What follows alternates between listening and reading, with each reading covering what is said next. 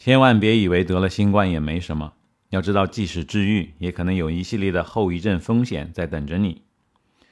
各位好，这里是刚哥频道，今天我要和你们聊一聊新冠的后遗症的话题。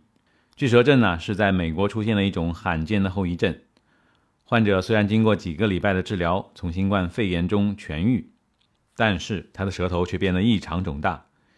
以至于整个舌头都得向外吐着，吃喝是没法正常了，正常的说话也做不到，最后只能把部分舌头给切了。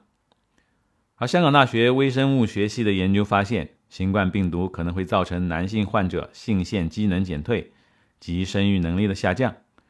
即使患者康复，这些能力依然会受到影响。他们通过对仓鼠的研究发现了。感染了新冠病毒的仓鼠们会出现急性睾丸的损伤，而根据病例记录，部分的男性患者也曾经出现过睾丸疼痛的情况。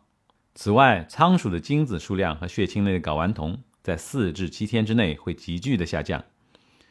大约在四十二天到一百二十天后，仓鼠的睾丸萎缩，尺寸和重量都会下降，体内的性激素水平也显著降低，所以。在新冠肺炎面前，男人一定要保护好自己。以色列的相关调查及临床实践也表明，儿童在感染新冠病毒后可能面临的多种长期严重的后遗症，包括了呼吸短促、肌肉疼痛、头痛、疲劳、睡眠障碍、胸痛、脱发、消化系统疾病、记忆力减退等等等等。而来自美国的科学家们也发现呢。感染新冠病毒会让心血管疾病，包括心脏病发作和中风的风险在长期大幅的上升。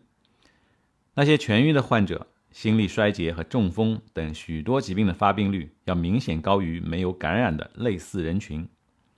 英国牛津大学和国家健康研究所的研究告诉我们，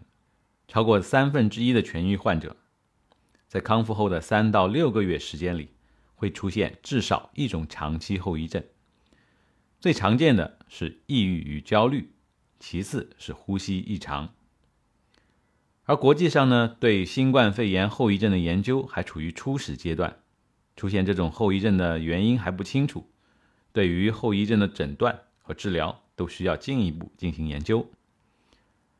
所以还是那句话，做好防护，戴好口罩，而且重点是及时接种疫苗。